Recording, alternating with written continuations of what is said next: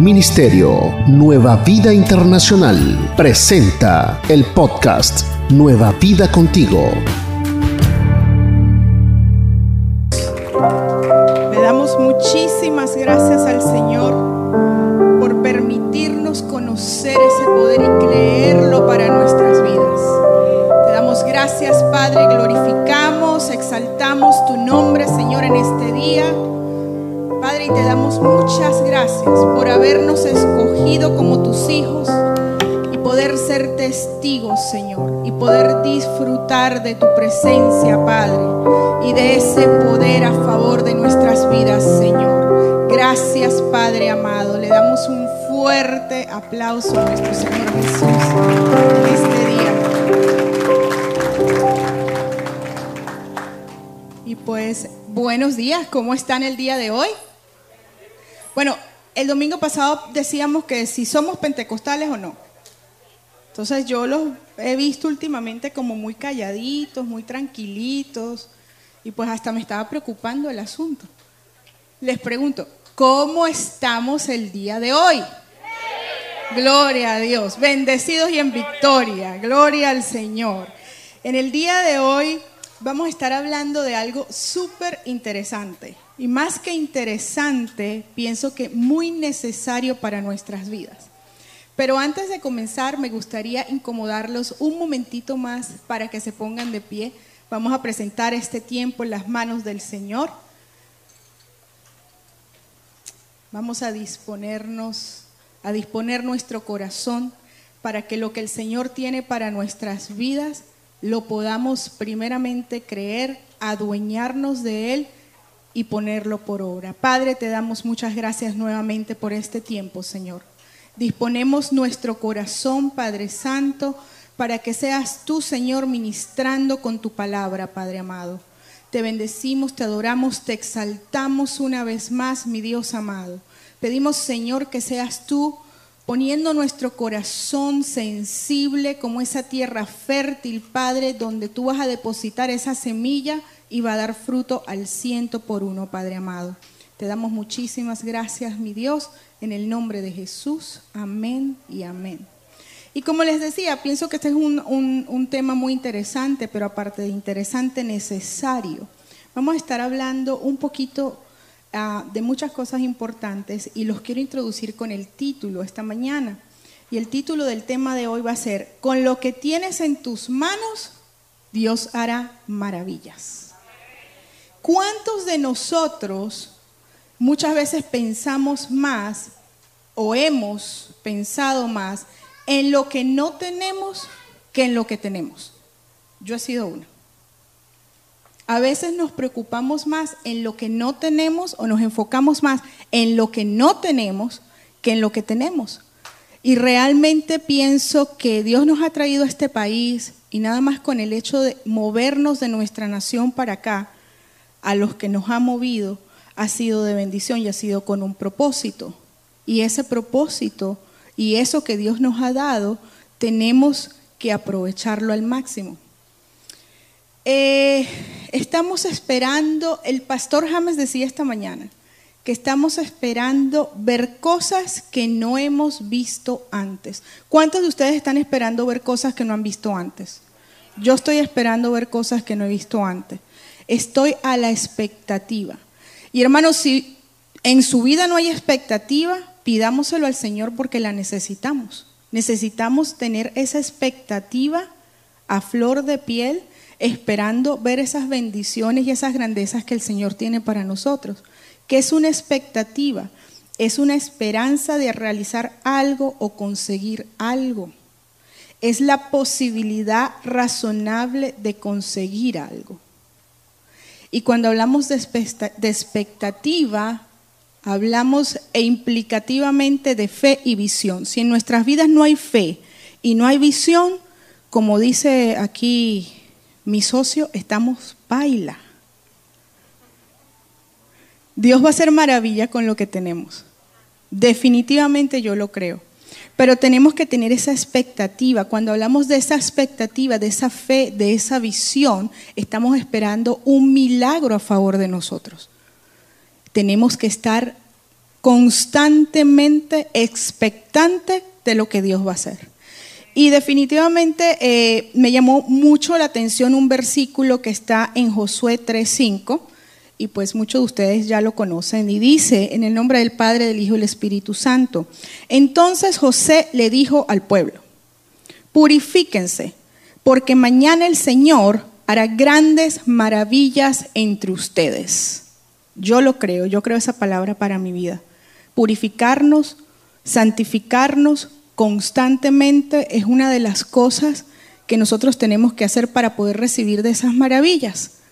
Constantemente santificarnos para que esa puerta esté abierta para el Señor y Él pueda hacer en nosotros. Y vamos a estar eh, aprendiendo de otras muchas cosas que necesitamos en nuestras vidas para nosotros poder ver las maravillas del Señor. Y con esto yo le voy a dejar al apóstol esta mañana. Dios me les bendiga.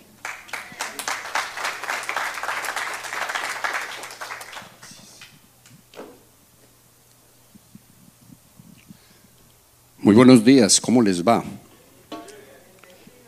Eh, ¿Cuál es el subtítulo del tema de este día? Eh, muestre a ver si lo escucharon hace un minutico atrás.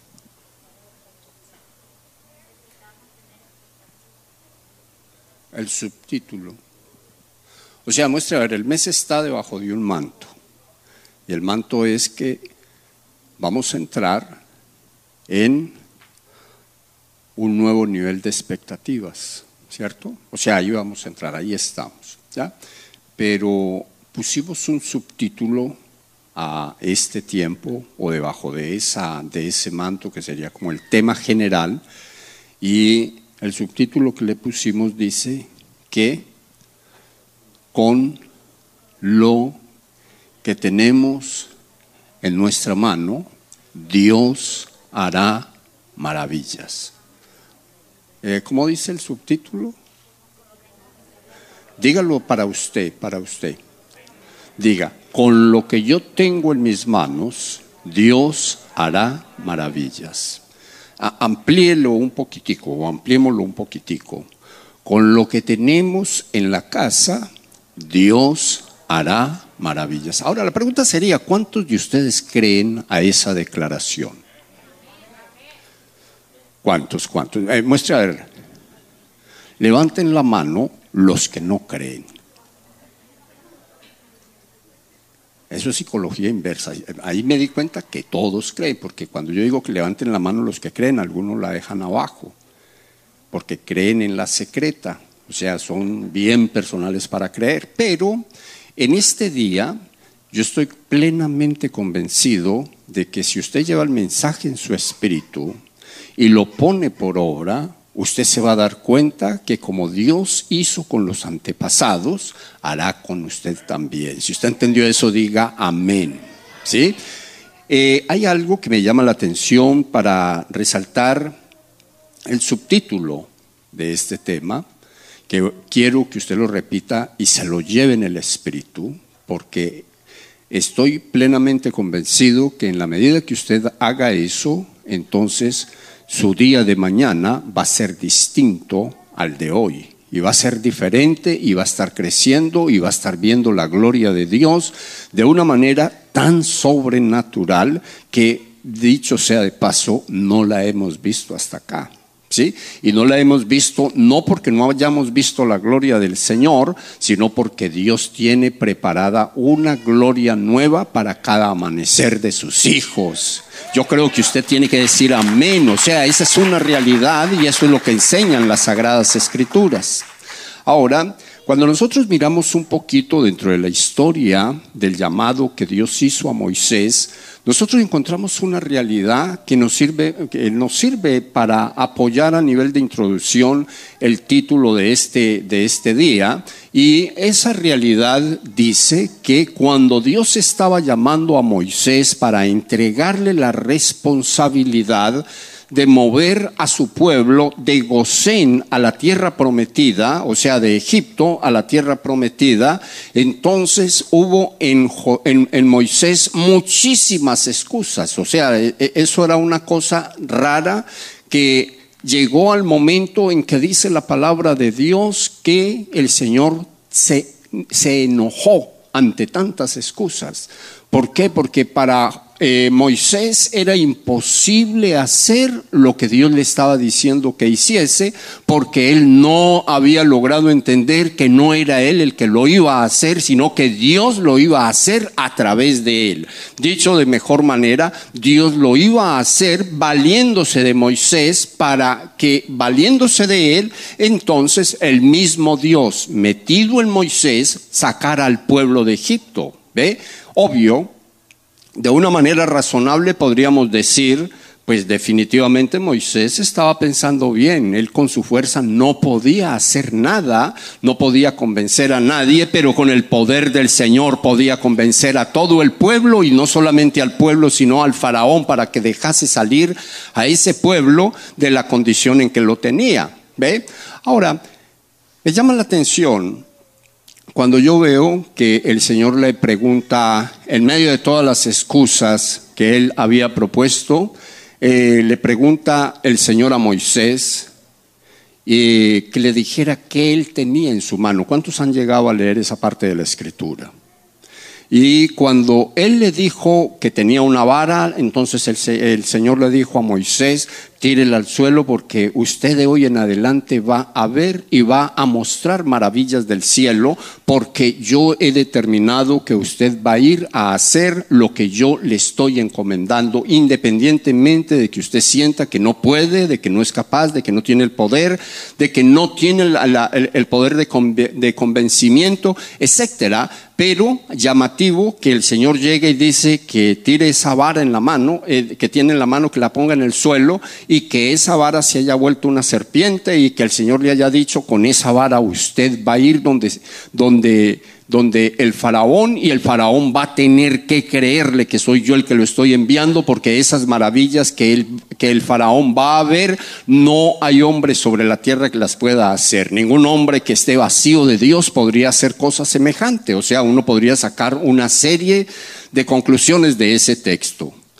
Días después, cuando ya el Señor había determinado que el pueblo de Israel saliese de la esclavitud y fuese rumbo a la tierra prometida, dice la palabra de Dios que yendo ellos de camino encontraron un gran obstáculo. ¿Cuántos se acuerdan cómo, cómo se llamaba ese obstáculo para continuar camino a la tierra prometida?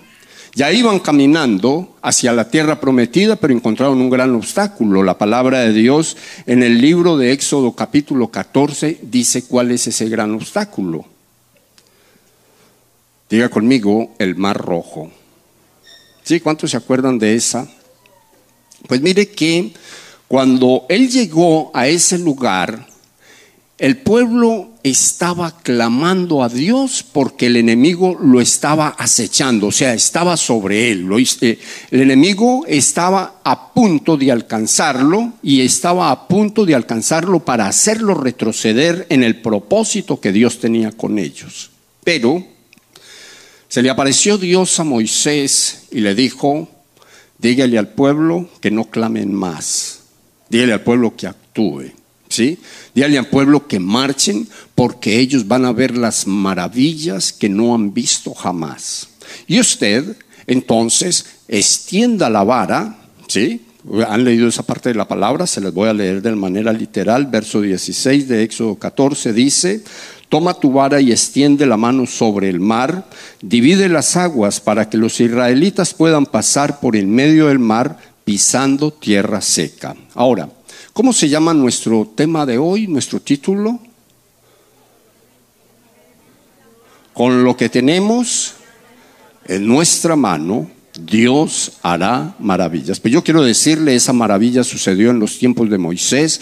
El mar, según las sagradas escrituras, por fuertes vientos nocturnos, por fuertes vientos que sucedieron, el mar se dividió en dos, se partió en dos, el pueblo de Israel pudo pasar al otro lado, dicen las sagradas escrituras que los egipcios también se metieron a pasar, pero cuando el último del pueblo de Israel había estado, estaba ya en tierra firme, las aguas volvieron a lo original y todos los, todos los, eh, los egipcios que estaban metidos allí, según la escritura, todos perecieron dándole sentido a una palabra que el Señor le había dicho a Moisés que le dijese al pueblo. Los egipcios, los enemigos, los que están en contra de tu futuro, los que están en contra de lo que yo voy a hacer con ustedes, esos enemigos todos van a perecer y nunca más van a, volver a ser vistos por ustedes. De hecho, en el mar rojo en el Mar Rojo, allí quedaron todos sepultados según las Sagradas Escrituras. Y cuando usted mira esa palabra, usted va a encontrar que lo único que hizo Moisés fue hacer lo que Dios le dijo que hiciese. ¿Sí? Agréganos en nuestras redes sociales, Facebook, YouTube e Instagram como Nueva Vida Internacional. Visita nuestra página www.nuevavida.org levante la vara, extienda sus manos, porque van a haber maravillas. Pienso yo que una cosa de estas, si nos pasa a nosotros en este tiempo de una manera literal, de pronto hasta ni pasamos porque el susto es bastante. ¿Sí? Que nosotros veamos que se nos detiene el agua, yo creo que el susto nos deja mirando el milagro, pero no aprovechamos el milagro. Y la pregunta sería, ¿cuántos de los que estamos sentados hoy en este santuario y de los que están conectados allí a través de los medios de comunicación, hoy se encuentran reflejados en esa realidad. Dios ya abrió el mar, ustedes ya pueden pasar para el otro lado, ya quitó los obstáculos y ustedes están contemplando el poder de Dios, pero no están avanzando hacia el propósito de Dios. Si usted me entiende eso, diga amén con lo que Dios le ha dado, con lo que Dios ha puesto en sus manos, con eso usted puede llegar mucho más allá de lo que usted se imagina. Lo único o la única condición que hay para llegar allí es movernos, diga conmigo, en el propósito que Dios tiene para con nuestra vida. Si nosotros nos movemos en ese propósito, vamos a ir mucho más allá de lo que nosotros podamos imaginarnos. Si usted me entendió eso, diga amén. Ahora, otra palabra que encuentro yo así a nivel de introducción, la encontramos en la historia de Elías. Dice las Sagradas Escrituras que Elías iba rumbo al lugar, o sea, al otro lado del Jordán, al lugar donde Dios lo raptaría de esta tierra. O sea, Dios lo levantaría, Dios se lo llevaría. Él iba con alguien que era la persona que iba a recibir el legado de la unción, el legado del poder, el legado de la autoridad que Dios había colocado en Elías. Dice la palabra que cuando ellos llegaron a la orilla del Jordán, después de librar varios obstáculos y varias situaciones, cuando ellos llegaron a la orilla del Jordán, entonces Elías se encontró con el obstáculo para llegar al otro lado del Jordán, lugar en donde Dios lo iba a levantar. Ahora, cuando él llegó allí, uno no ve en la palabra ni siquiera que estuvo pensando por un minuto cómo hacemos para cruzar. Él sabía cómo iban a cruzar. Es lo que uno podría sacar de esa palabra que está en Segunda de Reyes, capítulo 2. Es lo que uno podría sacar como conclusión. ¿Por qué lo pienso de esa manera? Porque dice la Biblia que Elías llegó a la orilla del Jordán e inmediatamente dobló su manto, tocó las aguas y las aguas se dividieron, tal cual como se habían dividido las del Mar Rojo. Y de la misma manera que el pueblo de Israel pudo pasar en seco por el Mar Rojo, o sea que, que el Señor lo liberó de las aguas para que su pueblo pasase en seco, asimismo pasó en el río Jordán. Señor, el Señor liberó las aguas para que Elías y Eliseo pudiesen pasar en seco al lugar donde Dios iba a cumplir un propósito con ellos. ¿sí? El uno iba a ser raptado y el otro iba a recibir la unción, dice la palabra en el capítulo 2, versos 13 y 14, después de que Elías y Eliseo ya han pasado al otro lado del mar, del, río, eh, entonces se presenta el caso o se presenta un cuadro bien interesante allí y cuál es que Eliseo ve todo el cuadro, todo lo que se presentó en el momento y ve cómo su Señor, su líder, la persona a la que él venía siguiendo, el Señor lo levanta, el Señor se lo lleva, pero antes que eso, Elías le había dicho a Eliseo, ¿usted qué quiere que yo haga por usted? ¿Hemos leído esa palabra? ¿Cuánto le hemos leído? ¿Usted qué quiere que yo haga por usted? Y mire usted que mm, Eliseo se le fue de una manera bien espiritual. Le dijo que yo herede una doble porción de tu espíritu. Y cuando él le dijo eso, Elías le dijo, ah, pues está fácil. No. Elías le dijo, dura cosa has pedido. Pero más sin embargo, si estás pendiente hasta el momento en que Dios me me quite de ti o me aparte de ti, entonces lo que tú estás pidiendo va a ser concedido. Y dice las Sagradas Escrituras que Eliseo no soltó al profeta Elías hasta que el Señor decidió arrebatarlo o llevárselo de él o quitarlo de él y el resultado final es que dice la palabra que en la medida que Elías subía el manto se cayó, o sea, el manto quedó en la tierra. ¿Y sabe qué aprendo yo de eso? Que el manto de Dios no se necesita en el cielo, el manto de Dios se necesita en la tierra y el manto de Dios lo necesitan todos los profetas, los sacerdotes, los pastores, los evangelistas, los, eh, apóstoles, los líderes laicos, toda la iglesia necesita de ese manto. Ese manto cayó abajo y entonces Eliseo ante la situación tomó el manto, hizo e, puso en ejercicio la clase que unas horas atrás había recibido, que con ese manto podría dividir las aguas, así como lo había hecho su maestro, el profeta Elías. Dice la palabra que él hizo exactamente lo mismo, dobló el manto, tocó las aguas y las aguas se dividieron y él pudo pasar al otro lado. Ahora, ¿qué tenía Eliseo en su mano? El manto que había heredado de quién? Del profeta en su momento, el profeta Elías.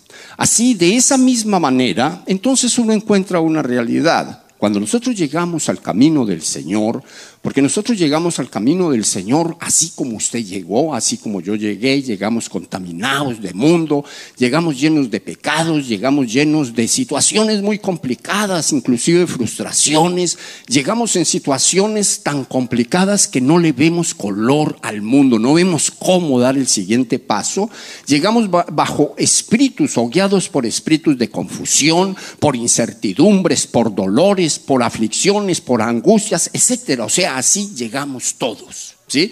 Unos llegan con más carangas que otros, pero al fin y al cabo todos llegamos de la misma manera. Llegamos traídos por alguna forma o alguna manera espiritual que a lo último la usa Dios para entregarnos la bendición. Ahora, en la medida en que nosotros vamos creciendo en el conocimiento de la palabra, entonces nosotros vamos quedando con nuestras manos llenas de poder para responderle a las obras del mal, para responderle a las obras del enemigo. Si usted me entiende eso y está entre ellos, entonces usted diga amén. ¿Por qué? Porque yo creo que en la medida en que el conocimiento va entrando al espíritu, la palabra se vuelve realidad y esa palabra que dice que si nosotros conocemos la verdad, la verdad nos hace libres, entonces se, vuelve, se va volviendo verdad para nosotros, porque nos vamos dando cuenta cómo y de qué manera el Dios Todopoderoso empieza a traer la bendición a nosotros por el conocimiento que ya ha metido en nuestro espíritu. Ese conocimiento podría ser la vara, ese conocimiento podría ser el manto. Si me lo entendió, diga amén. ¿Cuántos tienen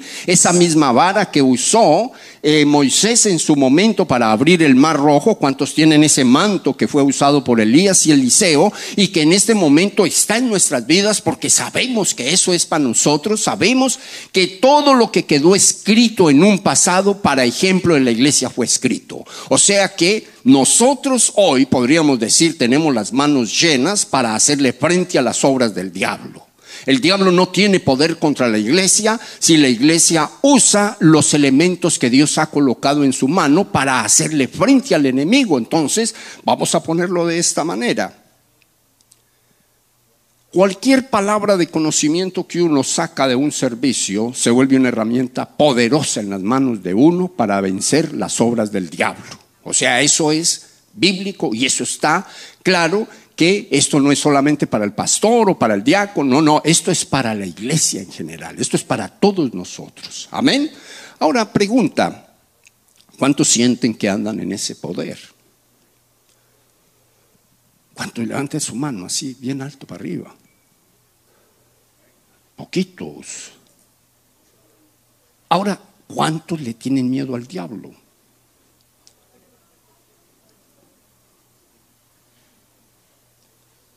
Usted sabe que al diablo no se le puede tener miedo porque cuando uno le tiene miedo al diablo, el diablo se enseñorea de la casa de uno. Y cuando nosotros somos hijos de Dios, Dios tiene en nuestras manos la herramienta para vencer al diablo. O sea, ¿es válido tenerle miedo al diablo? Sí, pero un cristiano no debería tenerle miedo porque si bien es cierto, el diablo tiene alguna clase de poder, nosotros tenemos todo el poder.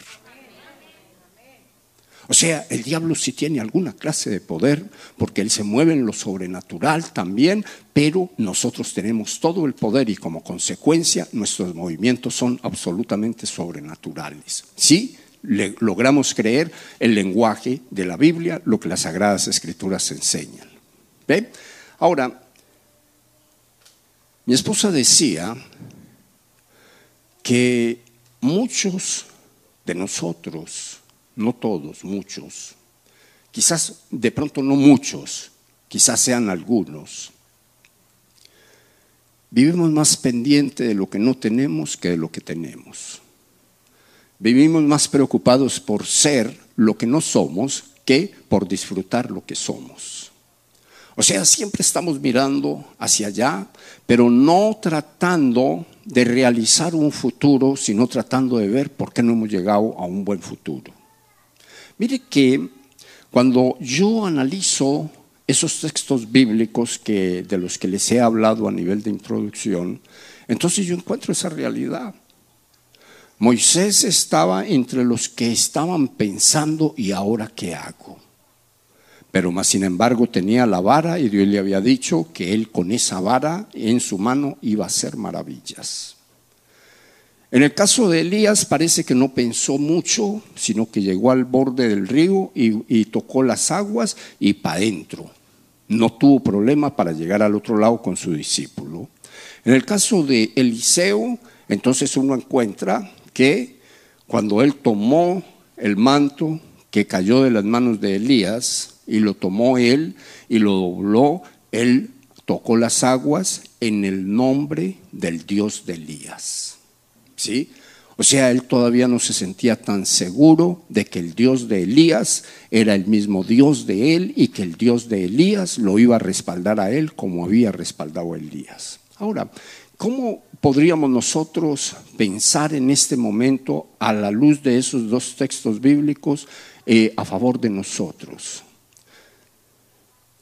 Si nosotros estamos entre esas personas que creemos en lo que Dios dice en su palabra y que por creerlo lo obedecemos y que por obedecerlo vivimos una vida clara delante del Señor porque vivimos de acuerdo al precepto bíblico, entonces yo pienso, o por lo menos es un pensamiento muy personal, nada que el enemigo envíe en contra de mi vida va a poder prosperar porque en mí opera el poder de Dios, eh, operan las señales de Dios, operan todas las cosas grandes y gloriosas que Dios dejó redactadas en la escritura para que la iglesia de Jesucristo fuese formada, fuese instruida, fuese desafiada, fuese impulsada y pudiese ir en el propósito que Dios tiene para ella.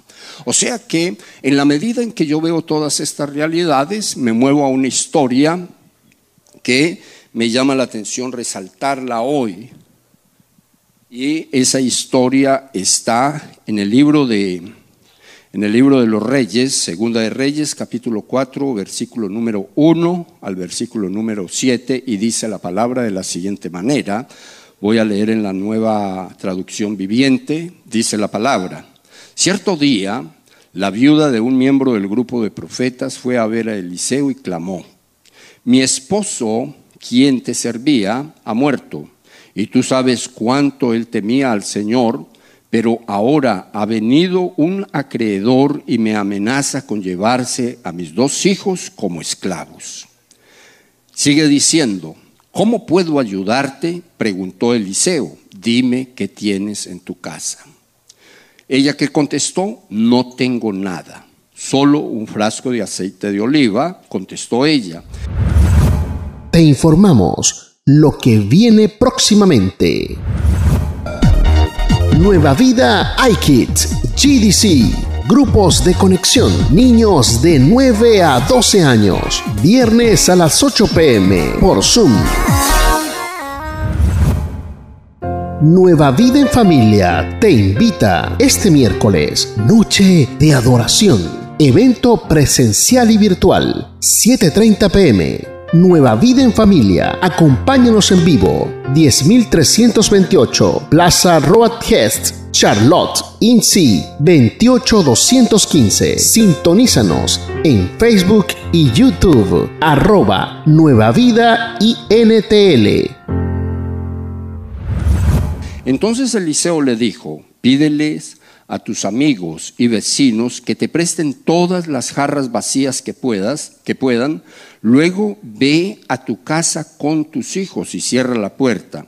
Vierte en las jarras el aceite de oliva que tiene, eh, el aceite de oliva que tienes en tu frasco y cuando se llene ponlas a un lado. Entonces ella hizo lo que se le indicó. Sus hijos le traían las jarras y ella los llenaba una tras otra. Pronto todas las jarras estaban llenas hasta el borde. Tráeme otra jarra, le dijo a uno de sus hijos. Ya no hay más, le respondió. Al instante el aceite de oliva dejó de fluir.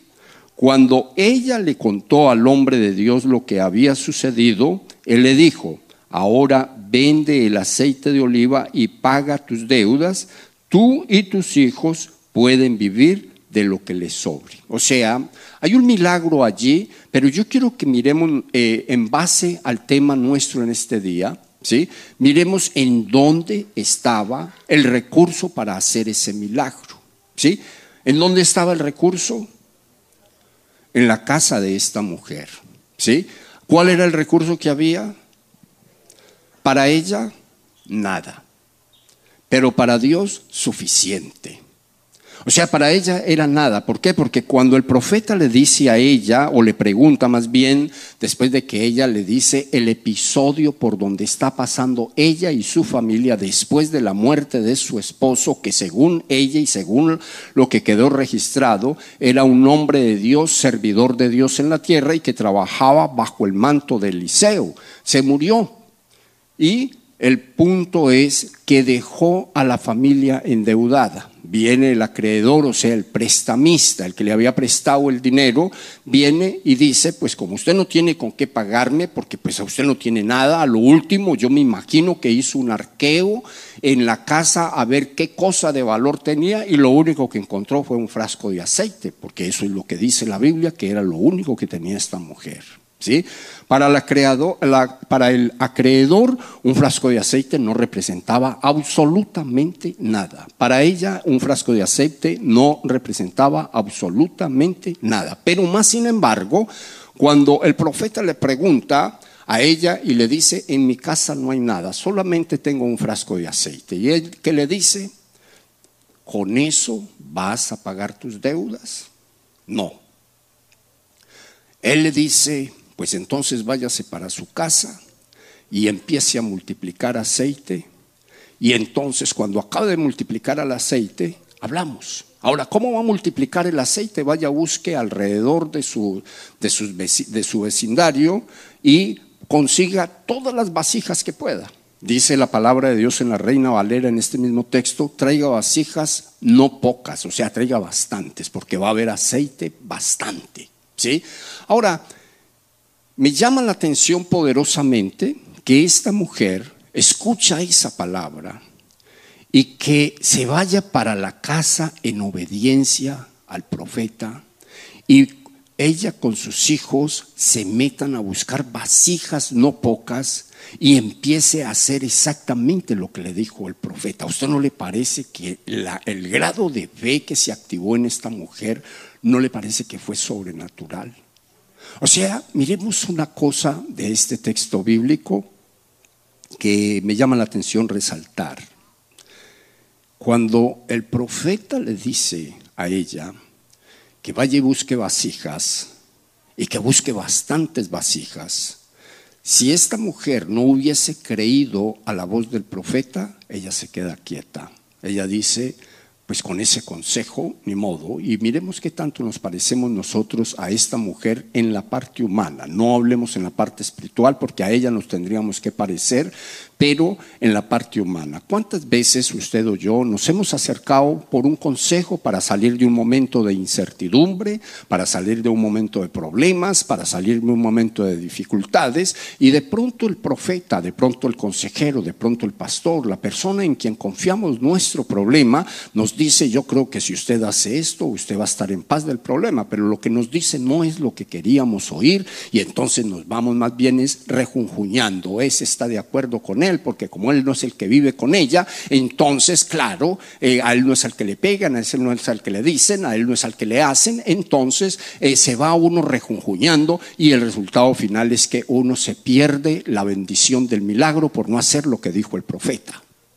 ¿Cuántos me entendieron eso? ¿Cuántos, cuántos han llegado a hacer eso? No levanten la mano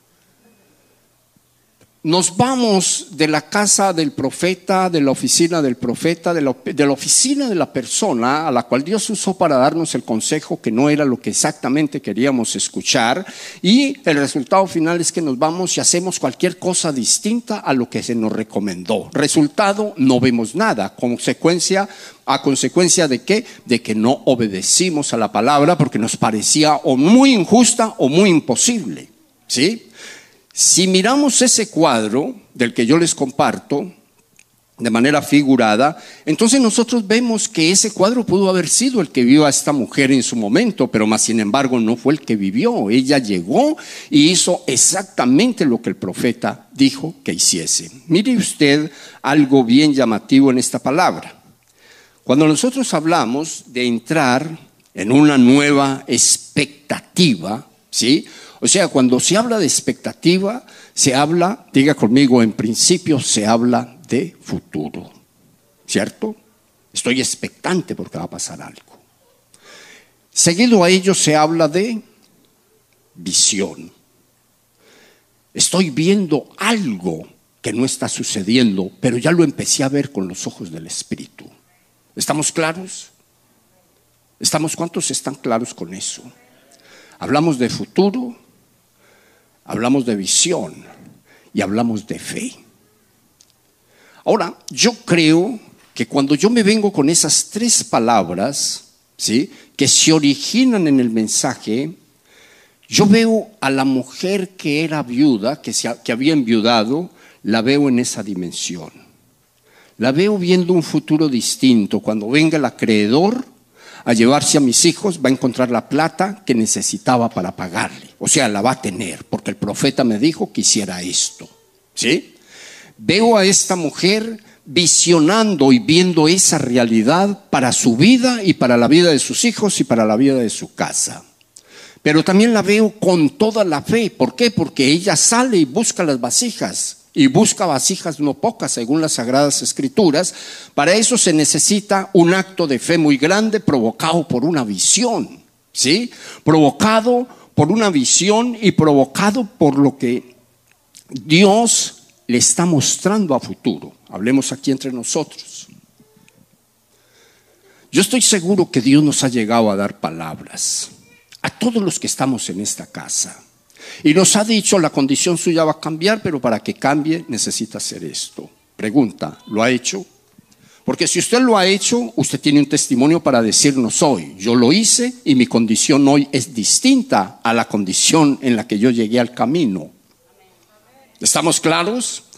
¿Estamos claros en eso? Ahora, cuando yo vuelvo al texto, entonces yo encuentro que la mujer va y hace lo que dijo el profeta. ¿Cómo llamamos eso? Obedeció.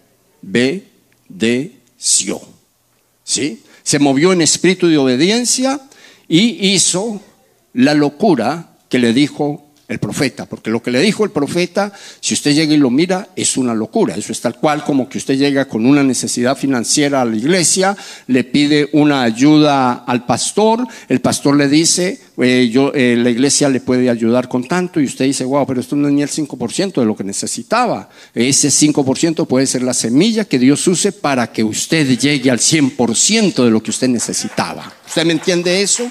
O sea, que cuando nosotros miramos esa realidad, nosotros podríamos decir, Dios podría hablar a mi espíritu y llevarme a la dimensión de esta mujer. Ella fue y buscó las vasijas, cogió su frasco de aceite de donde lo tuviese y es interesante ver cómo ese frasco de aceite que ella toma de donde ella lo tenía, no estaba hablando de aceite de la unción, sino aceite seguramente para el alumbrado, aceite seguramente para la, para, para la cocina, porque el aceite de la unción no se vende. Y entonces la forma como termina el texto deja ver que era un aceite que pertenecía para traer recursos a la casa.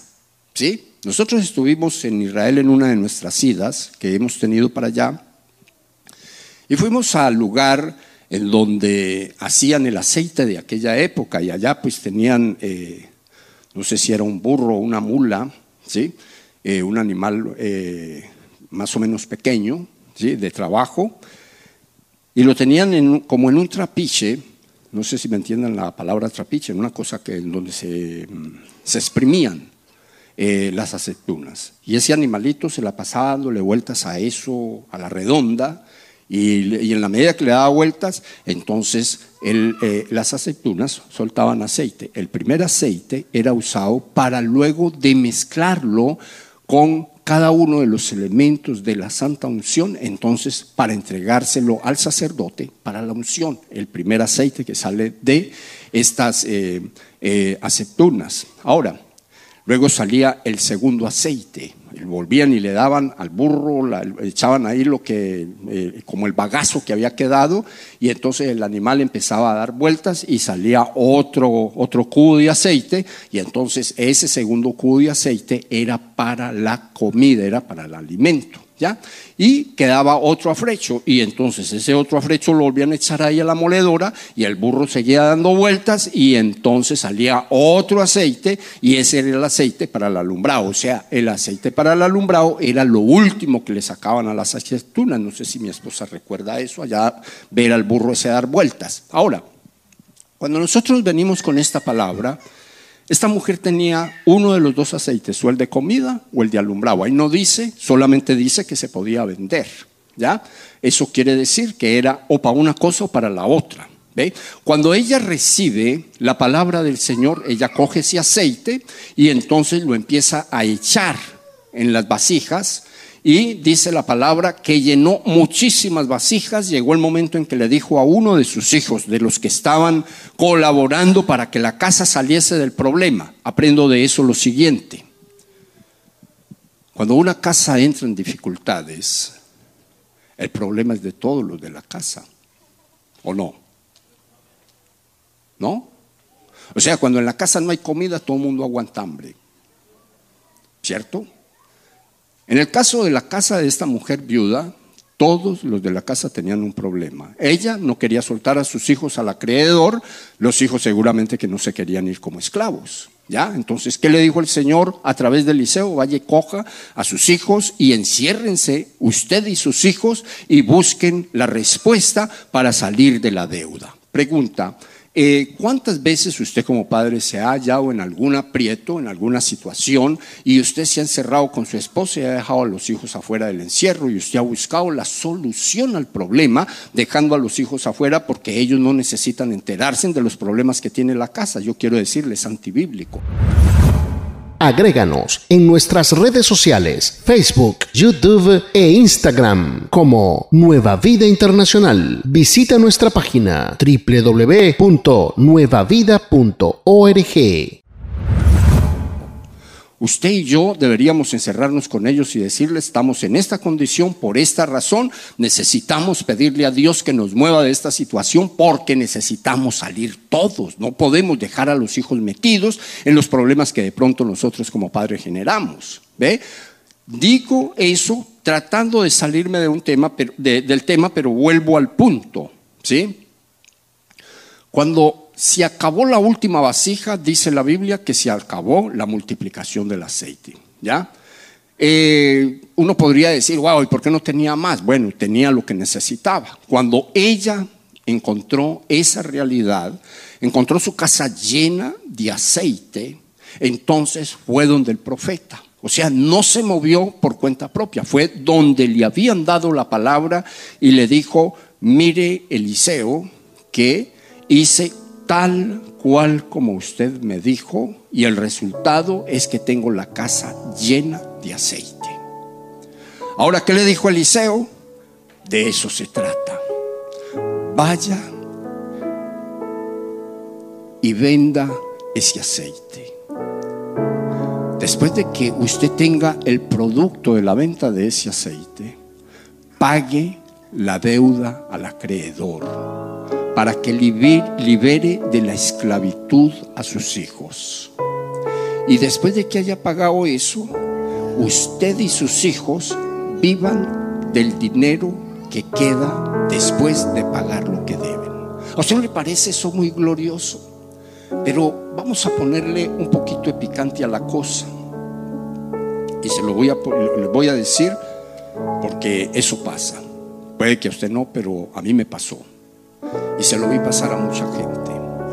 Nosotros hace muchos años, muchos, 16 eh, años quizás, no sé, el Señor nos llevó a que hiciésemos eh, en aquella época, no es el caso de hoy, en aquella época, a que hiciésemos una, eh, un pacto con Dios por todas las deudas que tuviésemos. Los que tienen aquí más de 16 años seguramente se acuerdan.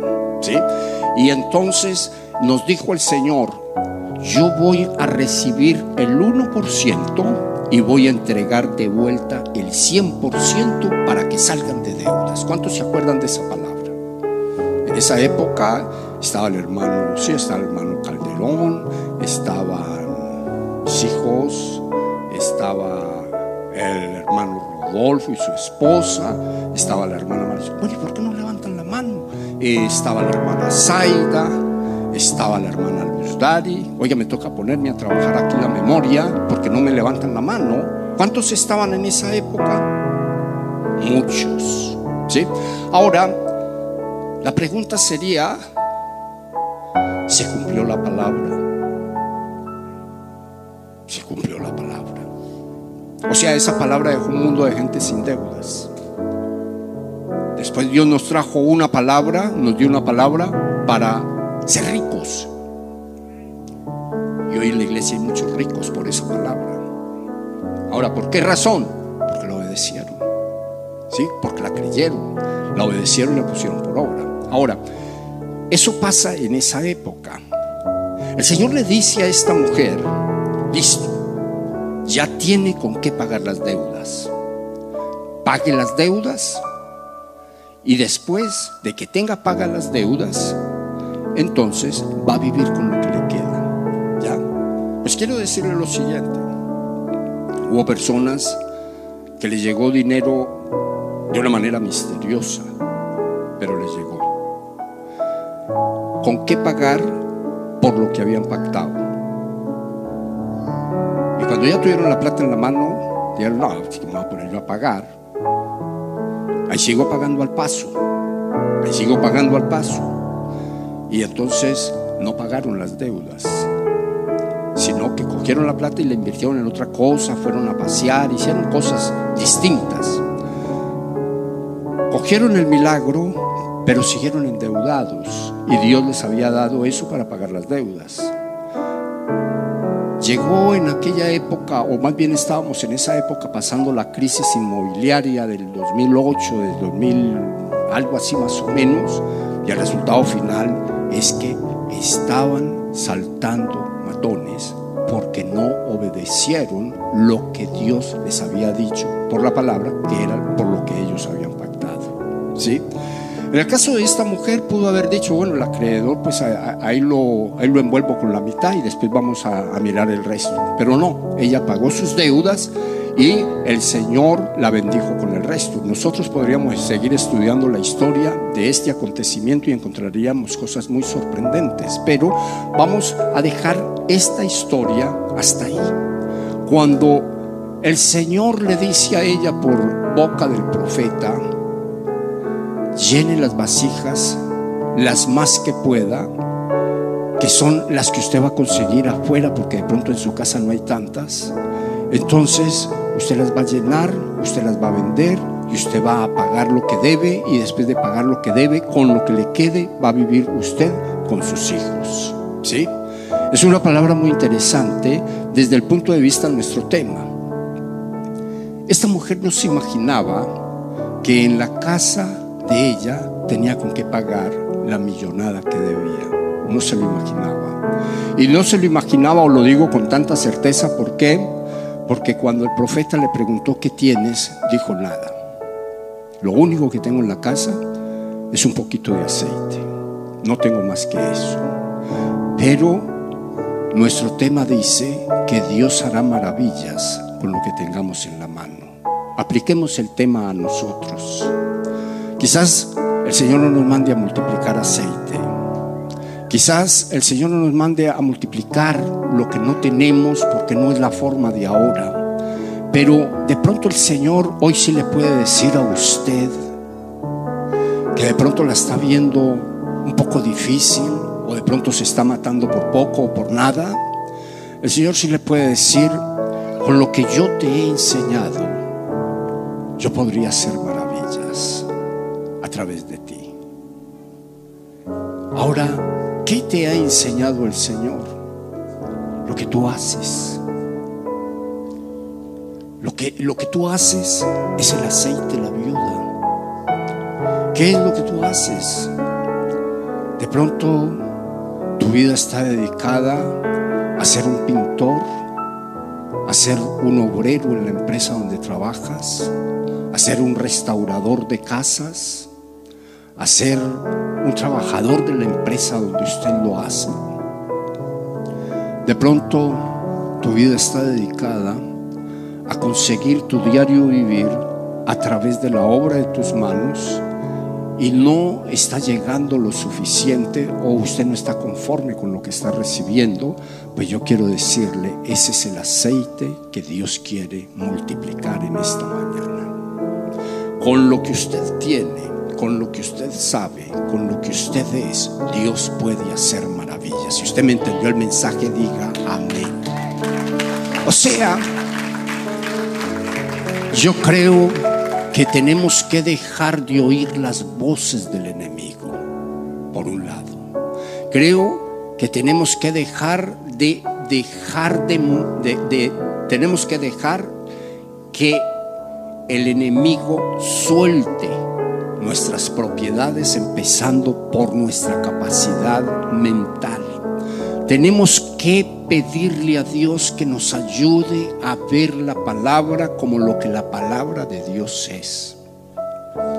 La Biblia dice que todo lo que quedó escrito en la antigüedad para nosotros quedó escrito como ejemplo de parte de Dios para nuestras vidas. Lo que quiere decir para mí que así de esa misma manera que Dios hizo en su momento con esta mujer viuda, lo puede hacer con cualquiera de los que estemos acá. De pronto usted hoy esté entre las personas que diga, no tengo nada, pero más sin embargo Dios hoy le dice, su vasijita de aceite o su vasija de aceite está representada en lo que usted es, en lo que usted sabe y en lo poco que usted tiene. Con eso yo voy a hacer maravillas que usted no se imagina. ¿Por qué? Porque en la medida en que usted me obedezca y crea a lo que está escuchando, entonces usted va a ver mi poder trabajar de la misma manera que trabajó con esta mujer viuda y sus hijos en la medida que llenaban las vasijas de aceite y va a hacer de esa manera porque le van a hacer caso a una palabra que viene de la escritura. O sea que en la medida en que usted escucha el mensaje, no mire las necesidades, mire lo que usted sabe, porque con lo que usted sabe, vuelvo y digo, con lo que usted tiene, vuelvo y digo, usted va a llegar al punto donde Dios lo va a liberar de la circunstancia que sea. Solamente escuche a Dios, séale fiel a Él y Él lo va a llevar al propósito por el cual usted está pasando la situación que esté pasando. El Dios al que nosotros le servimos es un Dios poderoso, es un Dios que tiene cuidado de nosotros. Quizás usted está sentado en este lugar hoy y está de pronto pensando en usted, o el Señor me está hablando, o el hermano se está imaginando, o al hermano le dijeron. Y yo quiero decirle, es la primera, Dios le está hablando a usted porque Dios quiere hacer una obra sobrenatural a favor de su vida y a favor de su casa. Esta es una mañana en la cual Dios trae de su santa gloria y lo que usted necesita, el Señor se lo va a cubrir. Usted tiene la cota inicial en sus manos. O sea, Dios va a hacer que eso que usted tiene sea necesario. Y le invito a usted que está ahí, incline su rostro y mire su circunstancia.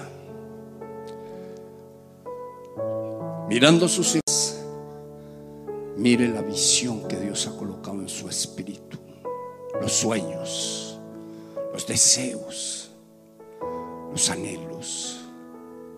Quizás usted está cansado de más de lo mismo y no encuentra salida para llegar al punto donde usted quisiese estar. Hoy Dios le dice a toda la iglesia, Él va a hacer maravillas, o sea, Dios va a hacer maravillas con lo que ha colocado en sus manos. Él no vino aquí a la tierra a enseñarle a hacer el trabajo que usted hace, pero permitió que usted lo aprendiese y con eso Él va a hacer maravillas. El Señor le va a entregar lo mejor. Óigale bien, le va a entregar lo mejor de la tierra. Le va a entregar lo mejor que se está produciendo en este tiempo alrededor suyo. Y usted lo va a poder percibir en su espíritu y va a poderse dar cuenta de que definitivamente el Dios al que usted le sirve es poderoso, pero es más que poderoso, tiene cuidado de la necesidad de sus hijos. Tiene cuidado de las necesidades de su pueblo. Ahí sentado como usted está, lleve su mano a su corazón y levante la otra mano y dígale, Señor, tú conoces mi necesidad. Yo en este día me voy a ir de esta casa creyendo que en mi casa está lo que yo necesito para salir adelante. Que allá, así de la misma manera que esta mujer de la historia tenía esa vasija de aceite y la tenía como si no tuviese nada, y con eso que parecía que no fuese nada, tú hiciste la maravilla que hiciste, hiciste el milagro que hiciste. Y al Señor, yo creo que en este momento tú estás haciendo lo mismo conmigo y con los de mi casa. Diga yo en el nombre de Jesús de Nazaret, en este momento, renuncio al conformismo Declaro en el nombre de Jesús de Nazaret que creo que en ti, oh Dios de los cielos, hay más para mi vida, hay más para mi casa. Diga, yo renuncio a la pobreza, yo renuncio a la escasez, renuncio a las ruinas. Diga, en el nombre de Jesús de Nazaret, hoy creo por más Creo que la gloria tuya se manifiesta de una manera tan sobrenatural que es algo con lo que yo no he tenido experiencia porque hay una visitación de grandeza sobrenatural a favor de mi vida y a favor de mi casa. Hoy en el nombre poderoso de Jesús de Nazaret, diga yo declaro que mi casa es libre de las deudas, es libre de la pobreza, es libre de la escasez, es libre de las ruinas, de la espiritual y de la ruina material. En el nombre de Jesús. Levante esa mano bien alto arriba y diga yo declaro que soy libre. Que así como pasó con esta mujer, pasa conmigo el Señor hoy coloca abundancia en mis manos. El Señor hoy coloca riqueza en mis manos, coloca lo que necesitaba para salir adelante como lo he soñado. Dígale, Señor, te doy gracias. Dígale, Señor, yo bendigo, glorifico y exalto tu nombre, creo tu palabra y me voy de esta casa desafiado por más, porque sé que en ti hay más para mi vida y hay más para mi casa. Amén y amén. Ministerio Nueva Vida Internacional presentó el podcast Nueva Vida Contigo. Visita nuestra página www.nuevavida.org